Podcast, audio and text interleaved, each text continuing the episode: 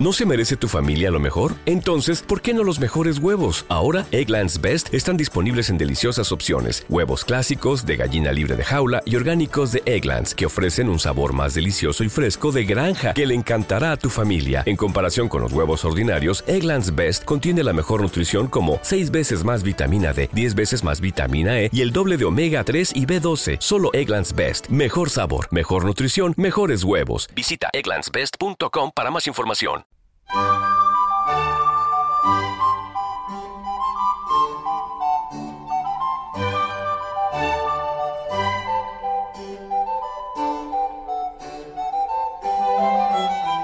A continuación os presentamos Musicalia, un espacio sonoro donde podréis conocer, sentir y disfrutar de la música clásica.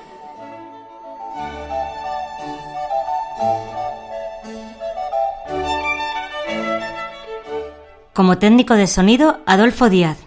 Como directora del programa tenemos a Belén Garrido. En la presentación, María Jesús Hernando y Begoña Cano.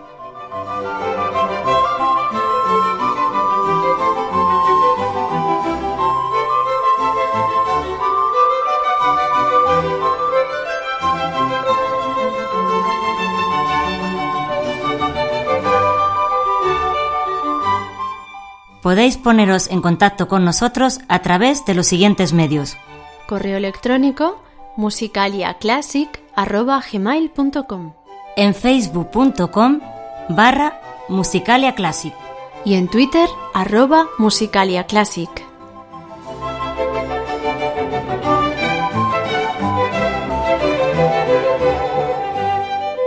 Muy buenas amigos, pues ya estamos aquí otra vez los de Musicalia, ya llevamos siete programas. Hola Begoña. Hola María Jesús, pues sí, nuestro séptimo programa ya. Esperemos que lo paséis muy bien con nosotros y vamos a dar paso a Belén para que nos diga qué es lo que vamos a poder ver en el programa de hoy.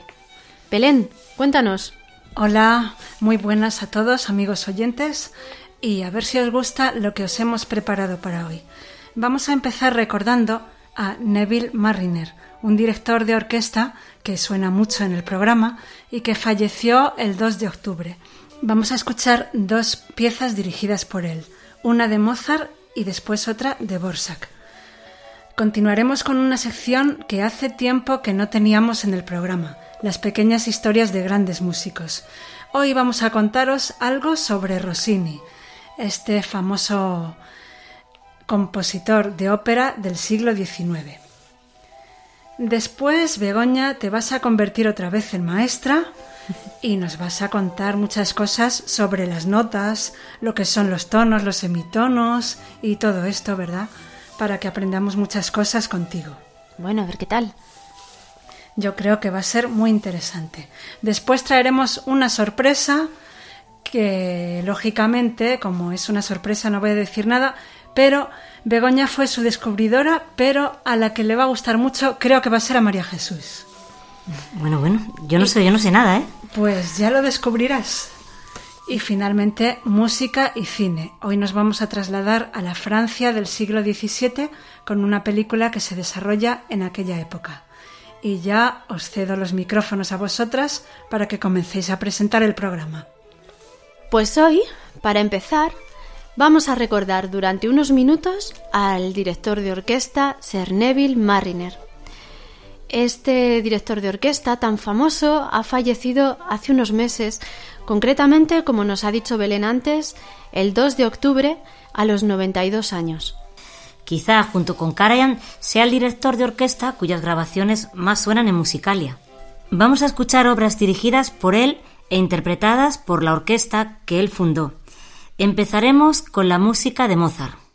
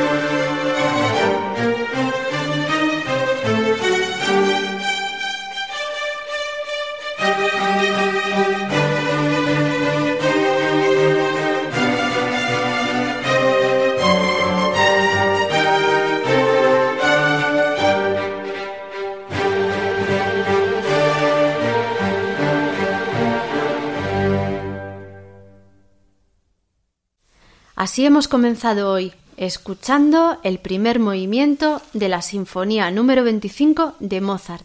Estaba interpretada por la Academy of St. Martin in the Fields, dirigida por su fundador, Sir Neville Marriner. Este músico comenzó tocando el violín en diversas orquestas inglesas. Después fue a Estados Unidos para formarse como director de orquesta. En 1956 fundó su famosa orquesta de cámara, la Academy of St. Martin in the Fields. Con esta agrupación, Mariner ha grabado gran cantidad de repertorio. Especialmente conocidas son sus grabaciones de música barroca, sobre todo las de Bach. Pero él tiene además una extensa relación con España, ya que durante los últimos 25 años de su vida fue director invitado de la Orquesta de Cadaqués, con la cual realizaba cada año varios conciertos. De hecho, había programado con esta orquesta una gira que iba a empezar en Madrid el día 20 de octubre. La orquesta de Cadaqués realizó este concierto y se lo dedicó como homenaje a Mariner. Y vamos a escuchar ya otra pieza dirigida por este gran músico. En este caso, un vals de Borsak.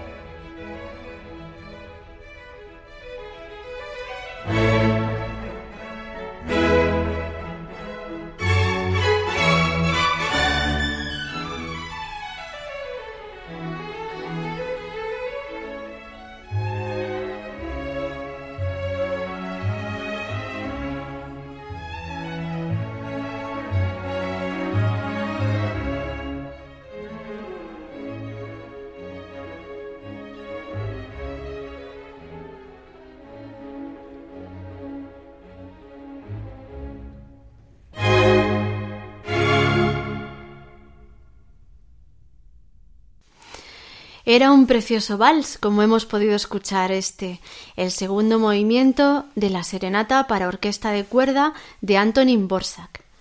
Estaba interpretado, como seguro que habéis podido deducir, por la Academy of St. Martin in the Fields, dirigida por Sir Neville Marriner. Y ahora vamos a recordar cómo podéis poneros en contacto con nosotros.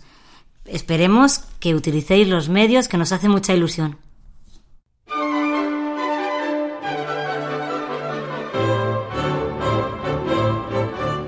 Si quieres contactar con nosotros, puedes utilizar los siguientes canales.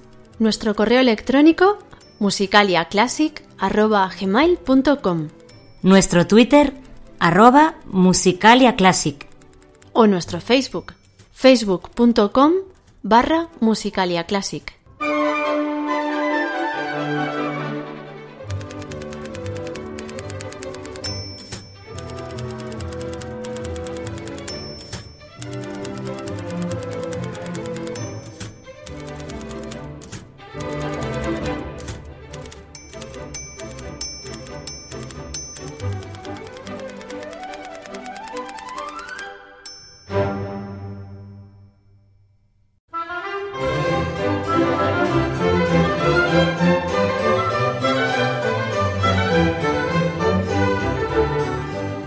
Pequeñas historias de grandes músicos.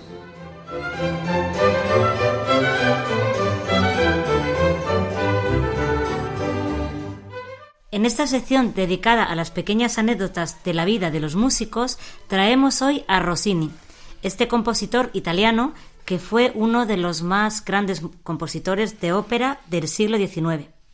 Pero este autor se dedicó también a la gastronomía. De hecho, se ha dado el nombre de Rossini a diversos platos de pasta italiana. Su ácido sentido del humor nos ha dejado una gran cantidad de anécdotas. Se cuenta, por ejemplo, que en cierta ocasión una dama rica le invitó a comer. Le ofreció una comida mediocre que a Rossini naturalmente no le gustó nada. En el momento de la despedida, la señora le agradeció haber aceptado la invitación con estas palabras. Me encantaría que antes de que usted abandonase París comiera otra vez conmigo.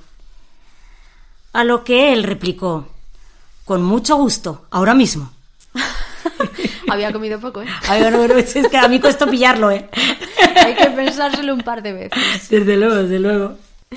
También cuentan que Rossini presumía de haber llorado solo tres veces en su vida. La primera cuando fue abucheado en el estreno de su ópera Demetrio y Polibio. La segunda, tras oír tocar a Paganini, el gran virtuoso del violín. Y la tercera, cuando se le cayó al río un pavo trufado que él había preparado mientras paseaba en una barca. ¡Oh, qué tragedia! es para llorar un rato. Qué pérdida de tiempo, pobre pavo. pobre pavo, pobre Rossini, pero bueno, ya el pavo. Que no lo podía comer, digo. Ya, ya, y vamos a escuchar la música de este compositor italiano. Concretamente, un aria de una de sus óperas más conocidas, El Barbero de Sevilla.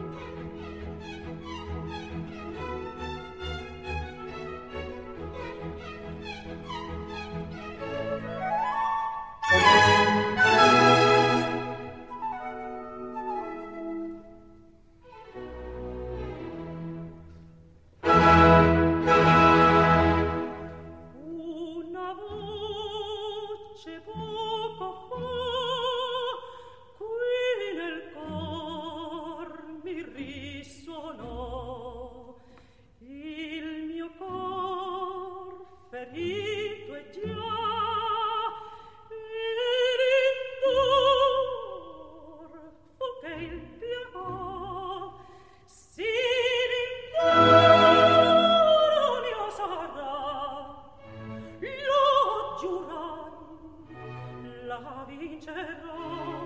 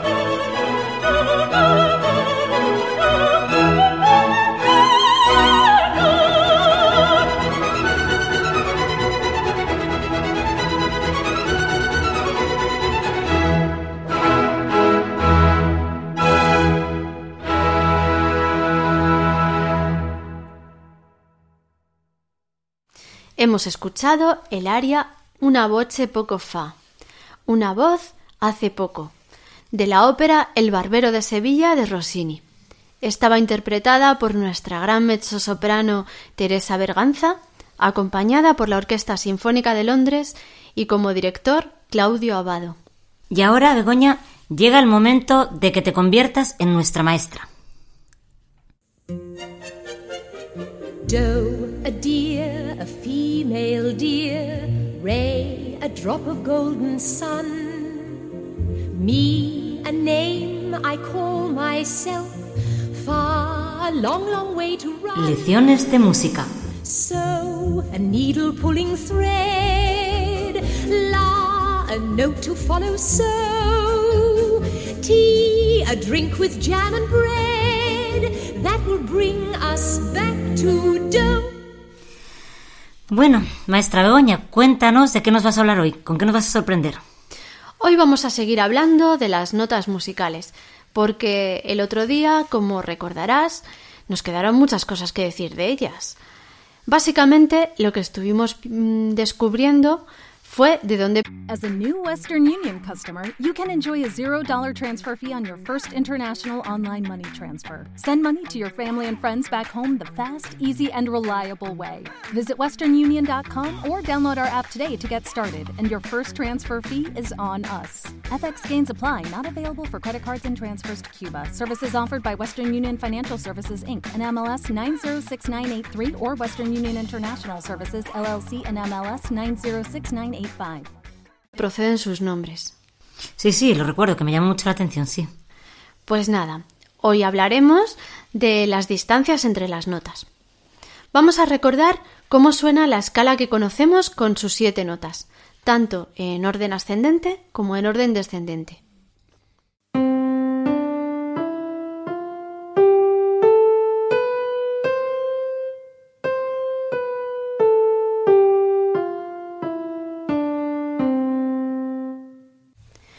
Si vamos cantando las notas y nos fijamos bien, comprobaremos que las distancias entre todas las notas, a esta distancia es a lo que llamamos intervalos, no son iguales. Por ejemplo, vamos a escuchar las notas re y mi.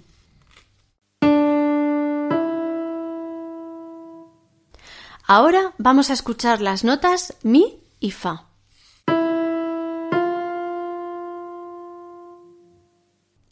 Y ahora fíjate en una cosa muy curiosa. Entre las notas re y mi podemos intercalar otra nota. Vamos a hacerlo.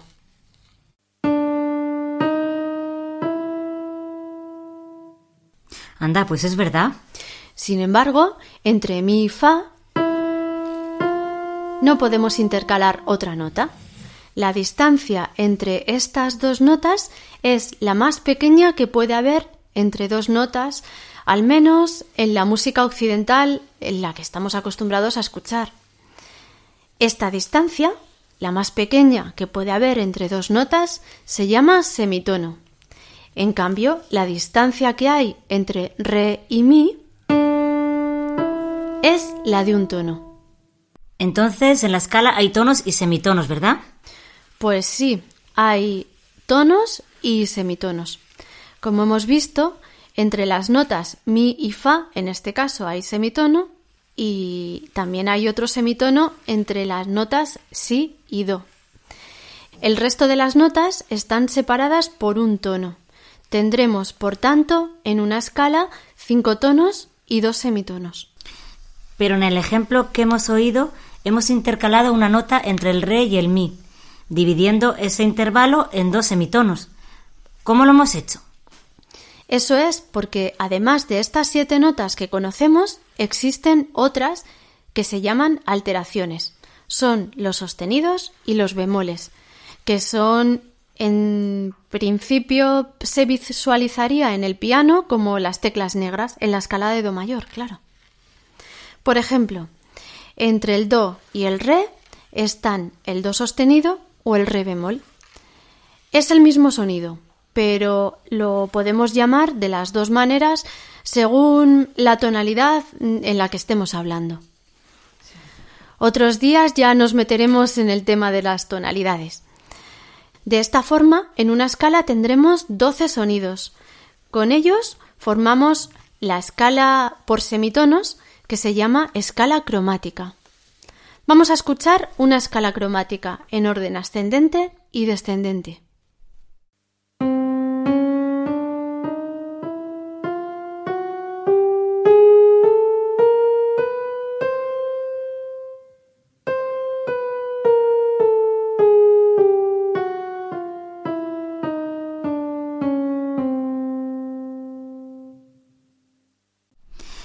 Uf, esta escala parece más difícil de cantar. Es como si subiéramos y bajásemos escalones muy pequeños. Pues sí, al ser tan corta la distancia entre las notas, es un poco difícil entonar varios semitonos seguidos. Hay que tener un buen oído y un poco de práctica para poder hacerlo bien. Como hemos dicho, esta es la escala cromática y la escala que conocemos normalmente, que tiene tonos y semitonos en sus lugares correspondientes, claro, se llama la escala diatónica. Se me ocurre una última pregunta. Si entre mi y fa hay un semitono, no necesitamos que entre, que entre estas notas haya un sostenido y un bemol. Entonces, no existe el mi sostenido ni el fa bemol. Bueno, en realidad sí existen. Podemos escribir en una partitura un mi sostenido, aunque su sonido en realidad coincidiría con el fa, y lo mismo podemos hacer con el eh, fa bemol, aunque su, su sonido en realidad coincidiría con un mi natural. Esto va a depender de la tonalidad en la que estemos mm, tocando la escala y de eso ya hablaremos más adelante. Uf, eso sale de otro costal, madre mía. Poquito a poco. Poco a poco. Muy bien. Yo creo que por hoy podemos dar por concluida la clase. Hemos aprendido mucho, ¿eh? Uf, queda por estudiar mucho, que es lo más difícil. ¿Podemos escuchar una música que ilustre esta clase? Pues sí. Vamos a oír un estudio de Chopin en el que se juega precisamente con los tonos y con los semitonos. Este estudio se suele conocer como el estudio cromático.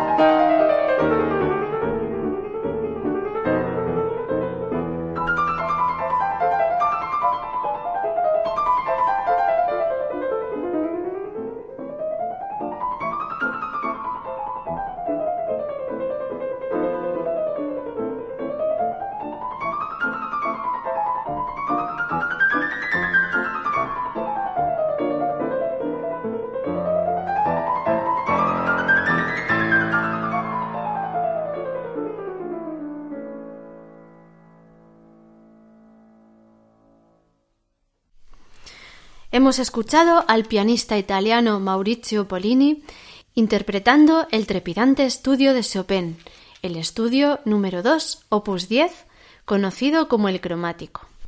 Y ahora, después de la clase y de esta música tan rápida, ¿no podríamos escuchar alguna pieza un poco más relajante? Venga, vamos a intentarlo.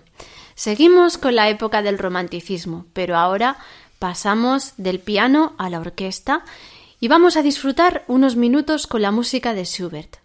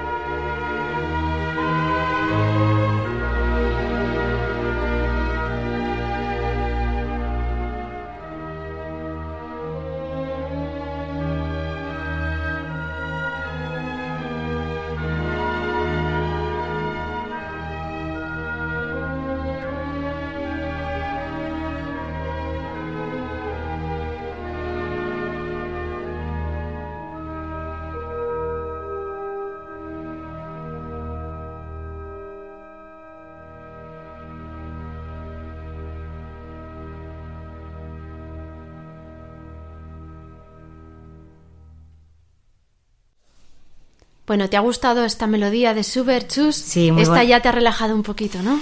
Sí, sí, sí, ya me ha relajado de tanta tensión, ¿no? Y con tanto tono, semitono y todo Tono, eso, en fin. semitono, cromático, pues nada, Ah, ahí no nos sé. hemos quedado con, con el segundo movimiento de la quinta sinfonía de Schubert, esta preciosísima melodía que estaba interpretada por la Orquesta Filarmónica de Berlín, dirigida por Carl Bonn. Bueno, también se han relajado Betty y Sayak, ¿eh? Hay que decirlo. Sí, Están sí, aquí, vamos. a lo mejor los oís un poco, están, están roncando por el fondo. Están Nuestros vamos, perros guía. Muy relajados. bueno, pues ahora dan- vamos a dar paso a la siguiente sección del programa.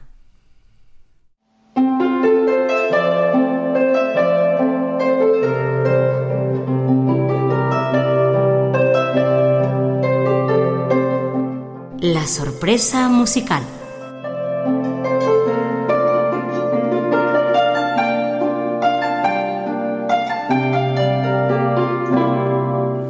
Me parece que la sorpresa que traemos hoy te gusta mucho, ¿eh, María Jesús? Sí, sí, estoy muy contenta con esta sorpresa de hoy, porque traemos mi instrumento preferido, ojo que suena muy pocas veces, y además la música que va a interpretar es uno de los autores que más me gustan. Muy bien, pues yo creo que mejor no decimos nada más y vamos a escuchar esta música y dejar que nuestros oyentes se sorprendan con esta maravillosa interpretación. thank you.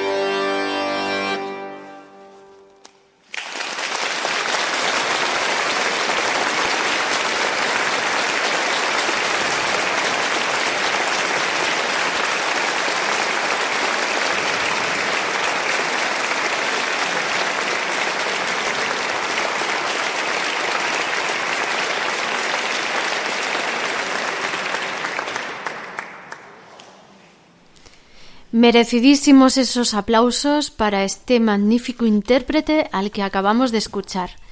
Era Alexander Rustevik y tocaba el bayán. Es un modelo de acordeón típico de Rusia. La obra que hemos escuchado era el tercer movimiento del verano de las cuatro estaciones de Vivaldi. Este intérprete nació en Ucrania en 1983.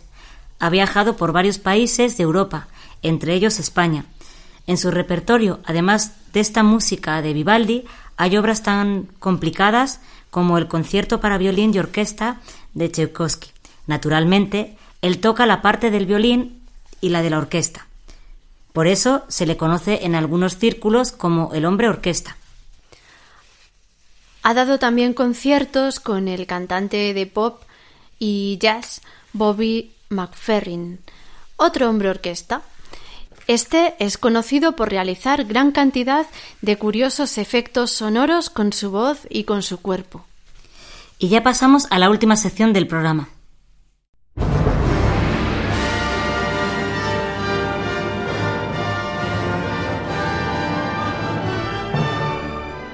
Música y cine.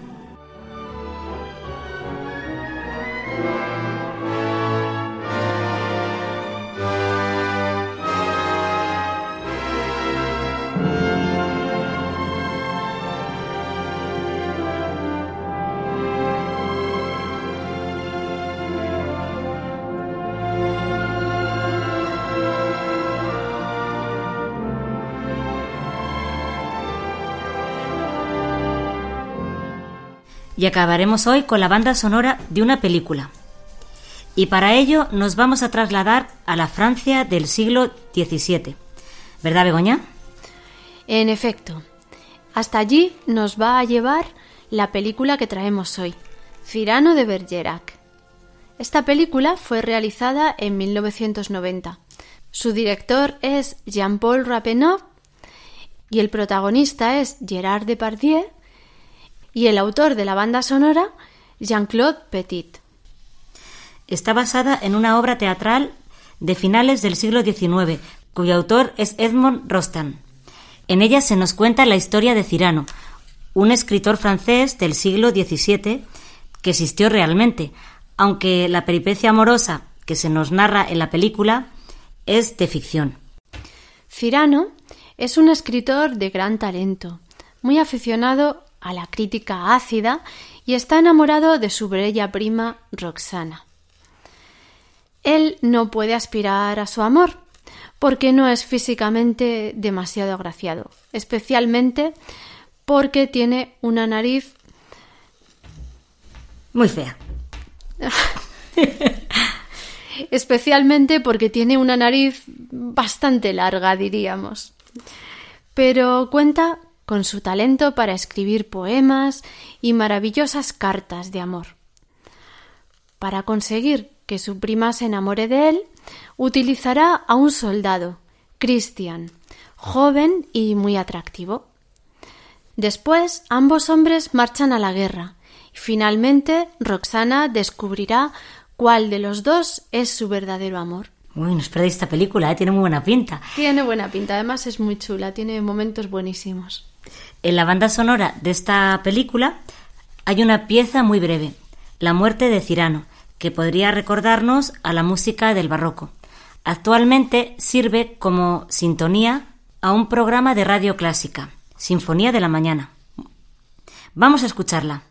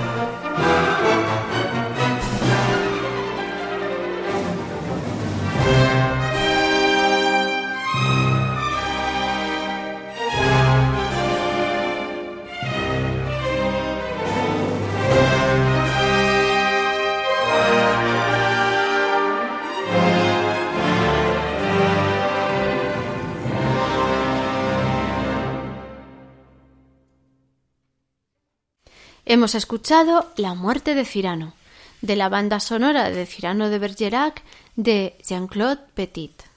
Y antes de irnos, os recordamos las maneras de contactar con nosotros.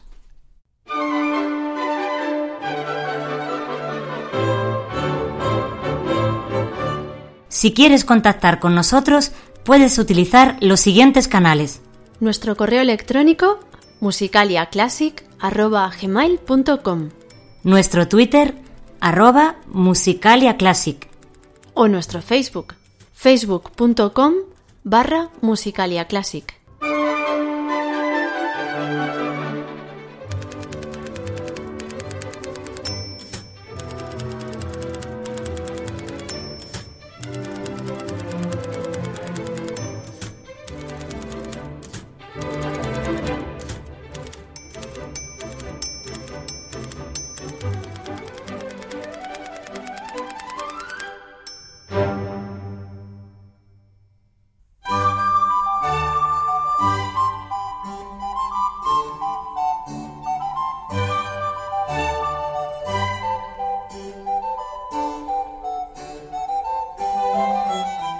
Amigos, pues ya vamos llegando al final.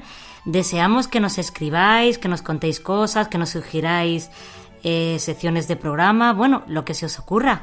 ¿Verdad, Begoña? Que, estamos muy solos, no, no, no sé, queremos que os nos, nos escribáis y participéis.